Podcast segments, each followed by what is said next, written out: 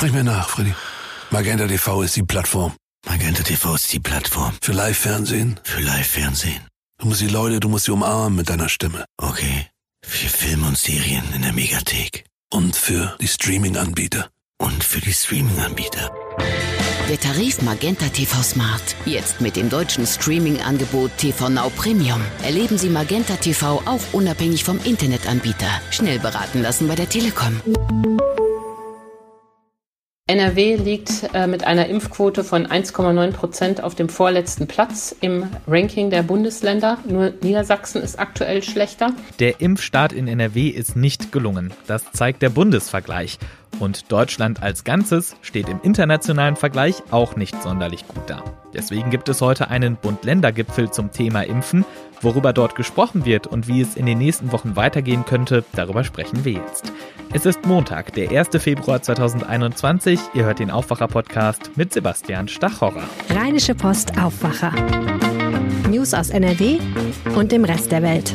Das Thema Corona-Impfungen hat uns in den letzten Monaten immer wieder beschäftigt, mit so Fragen wie, wann wird es einen Impfstoff geben, wann werden die ersten Menschen geimpft und wer wird dann überhaupt geimpft. Und in den letzten Wochen ging es dann vor allem darum, wieso funktioniert das mit der Terminvergabe so schlecht, warum wird nur so wenig Impfstoff geliefert. Heute kommen Bund und Länder zusammen zu einem Impfgipfel. Solche Gipfeltreffen werden ja immer gerne dann einberufen, wenn es um die ganz großen Themen geht. Aber ob es dann auch wirklich Ergebnisse gibt und dann auch konkrete Taten folgen, das ist ja die eigentlich entscheidende Frage. Antje Höning leitet die Wirtschaftsredaktion der Rheinischen Post und kennt alle Infos rund um das Treffen heute. Willkommen im Aufwacher, Antje. Hallo, guten Tag. Was soll denn da heute auf dem Impfgipfel beraten und vor allem entschieden werden? Tja, was entschieden wird, ist die große Frage. Beraten werden die großen Probleme, die es rund um das Impfen gibt. Und das sind ja vor allen Dingen zwei Probleme. Einmal, es gibt zu wenig Impfstoff und im Zuge der Verknappung und Lieferausfälle tauchen immer neue Probleme auf.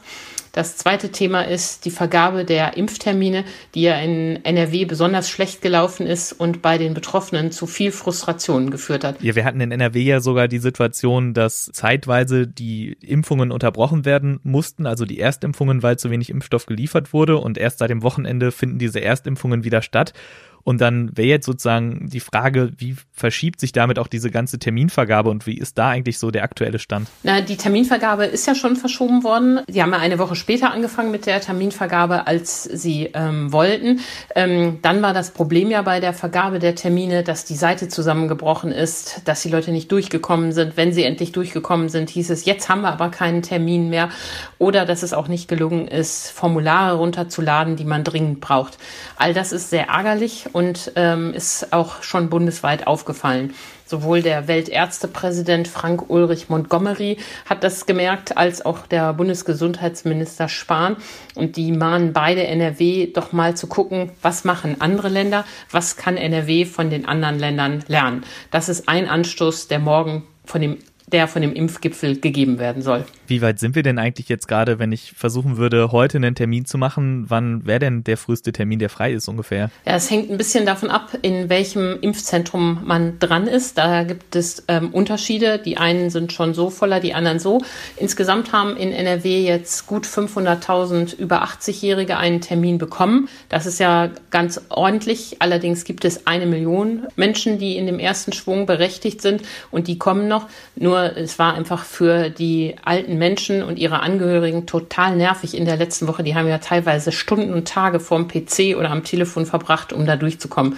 Also das hätte man echt ähm, besser machen können. Genau, all das hat ja zu dieser Kritik geführt, dass es ganz oft auch heißt, der Impfstaat ist misslungen, gerade auch in NRW. Andererseits betonen dann Politikerinnen und Politiker auch immer, na ja, wir haben ja auch schon sehr viele Menschen in sehr kurzer Zeit tatsächlich geimpft so in absoluten Zahlen betrachtet, was ist denn eigentlich der aktuelle Zwischenstand bei den Impfungen? Ja, man darf das auch nicht kleinreden. In Deutschland sind 2,3 Millionen Menschen geimpft worden. Das ist ja äh, nicht nichts, aber im internationalen Vergleich ist es eben doch sehr wenig. Bundesweit sind das rund gut zwei Prozent. Israel hat fast die Hälfte seiner Bevölkerung inzwischen geimpft und auch Großbritannien kommt auf über 10 Prozent mittlerweile. Wie sieht es denn in NRW aus? Hier gibt es ja den sehr lauten Vorwurf eines verfehlten Impfstaates.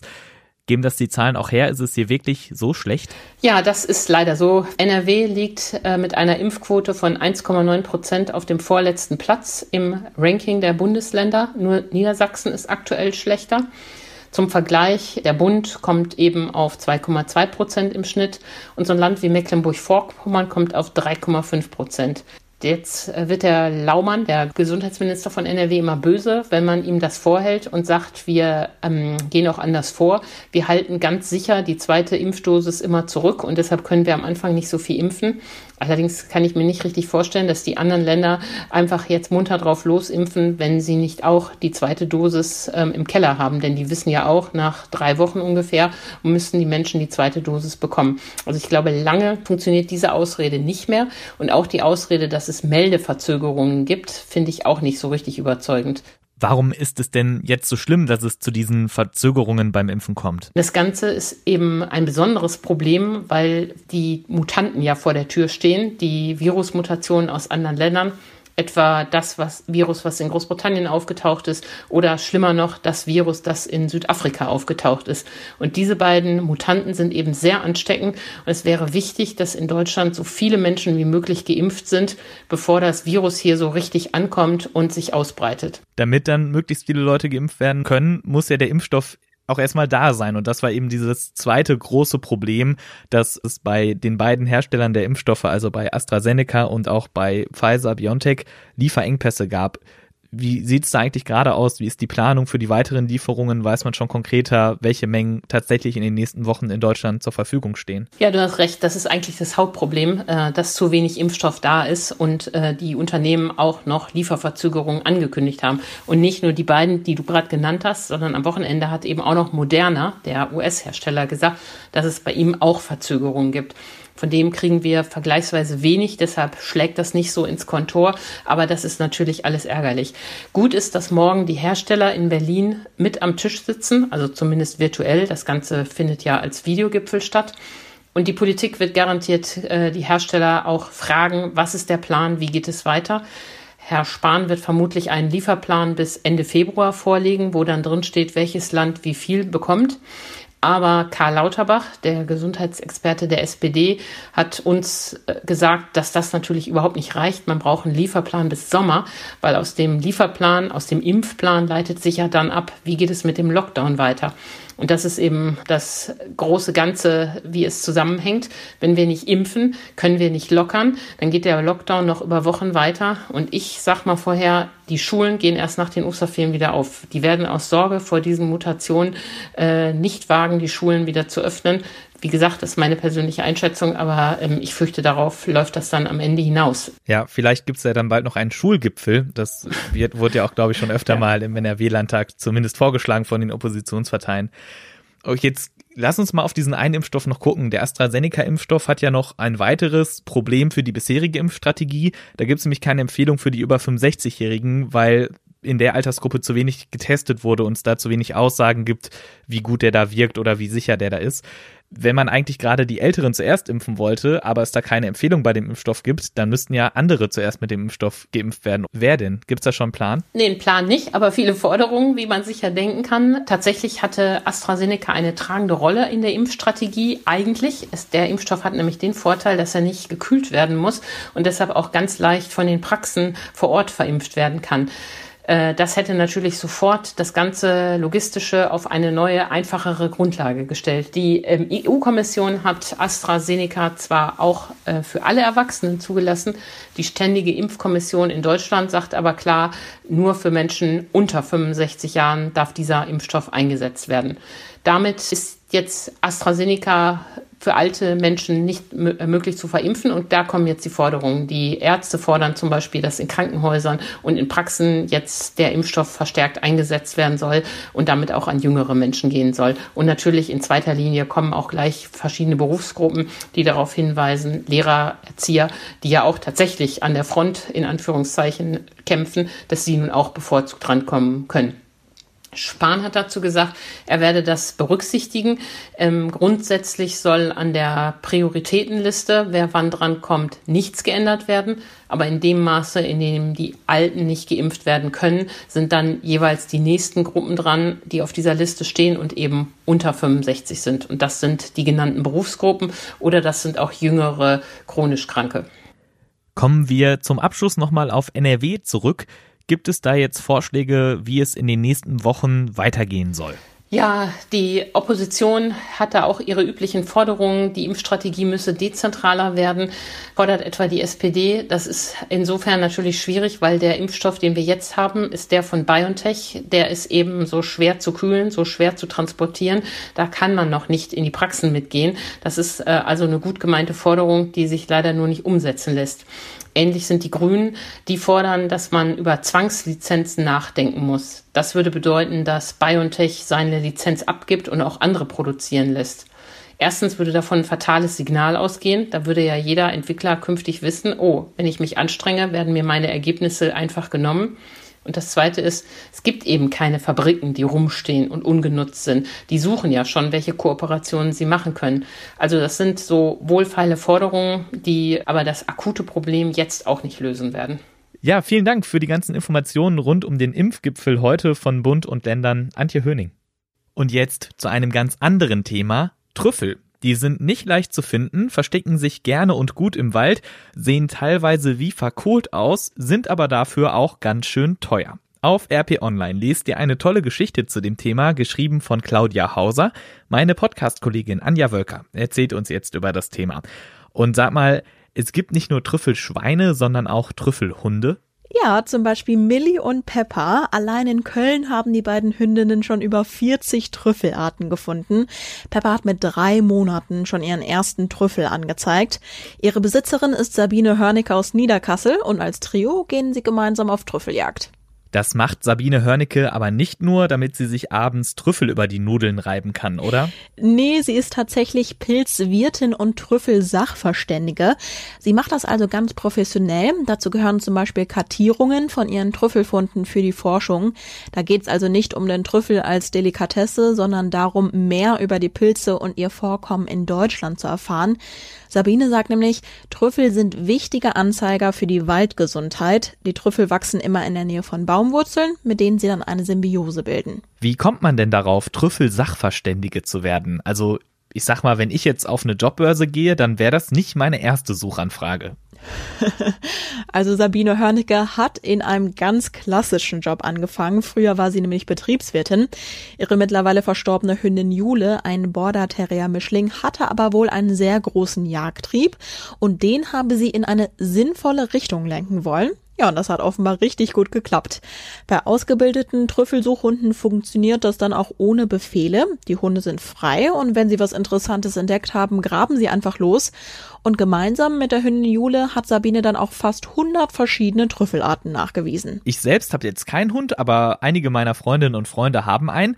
Kann ich dann zu denen gehen und sage, pass auf, du hast einen Hund, der kann bestimmt Trüffel finden.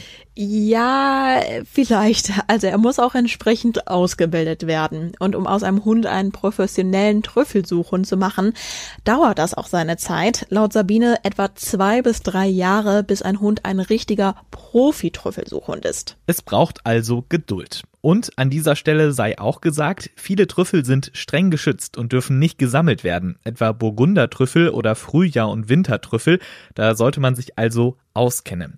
Nicht nur der Hund, sondern auch der Mensch muss ein richtiger Trüffelprofi sein. Vielen Dank für die Informationen, Anja Wölker. Ja, gerne. Und jetzt Nachrichten aus Düsseldorf von den Kolleginnen und Kollegen bei Antenne Düsseldorf. Guten Morgen. Wir sprechen heute über das Thema Ausbildung in Pandemiezeiten. Ein weiteres Thema nach fünf Bränden in einem Mehrfamilienhaus in Rath muss sich ab heute einer der Mieter wegen versuchten Mordes vor dem Landgericht verantworten. Und dann geht es noch um die geplante Stadtbahnlinie U81. Junge Menschen stehen in der aktuellen Pandemiezeit vor neuen Herausforderungen, was ihre Ausbildung angeht. Darauf weist die Düsseldorfer Arbeitsagentur hin. So werden Bewerbungsgespräche immer häufiger digital abgehalten. Heinrich Tillmann ist Berufsberater hier in Düsseldorf und stellt schon seit längerem den Trend hin zu Online-Bewerbungsgesprächen fest. Aber dieses Jahr hat es dann natürlich äh, aufgrund der Corona-Krise nochmal einen deutlichen Push gegeben. Und wir müssen feststellen, dass es auch erfolgreich ist und bereits auch Einstellungen aufgrund von Online-Bewerbungen zu verzeichnen sind. Allerdings sollten Schulen in Zukunft besser auf Online-Bewerbungsgespräche vorbereiten. Das wünscht sich die Düsseldorfer Handwerkskammer. Junge Menschen würden sich gut mit Social Media auskennen, seien aber bei der Frage, wie verkaufe ich mich in einem digitalen Bewerbungsgespräch, oft noch zu unsicher. Ein 31-jähriger Mann aus Rath muss sich ab heute vor dem Landgericht wegen versuchten Mordes verantworten.